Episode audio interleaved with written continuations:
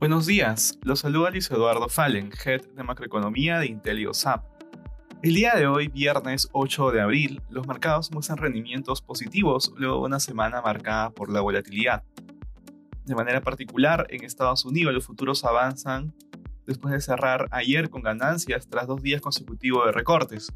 La semana ha estado marcada por la Fed y la guerra, la Reserva Federal está lista para comenzar a recortar las tendencias de activos del Banco Central a partir de mayo y preparada para subir las tasas de interés incluso 50 puntos básicos para frenar la inflación, según mostraron esta semana las actas de la última reunión y los comentarios de algunos funcionarios.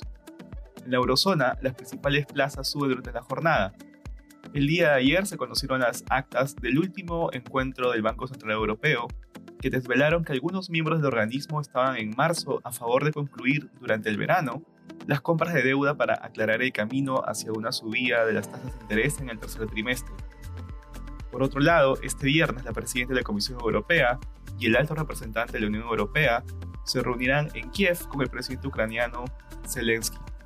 Por otro lado, el riesgo de una sorpresa populista en las elecciones presidenciales francesas también ha generado nerviosismo en los mercados antes de la primera ronda de votación del domingo.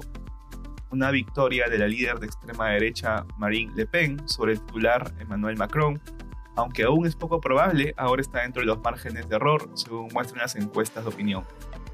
En Asia, los índices cerraron en terreno positivo, el periódico estatal People's Daily destacó en primera plana una columna en la cual defiende la estricta estrategia de cero COVID, señalando que la variante Omicron ha hecho más difícil rastrear las infecciones y contenerlas, y que por eso se hace más necesario adherirse al enfoque oficial para salvar vidas y mantener en marcha la economía.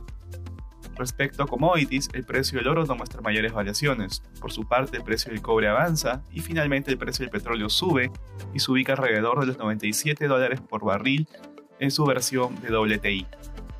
Gracias por escucharnos. Si tuviera alguna consulta, dude en contactarse con su asesor.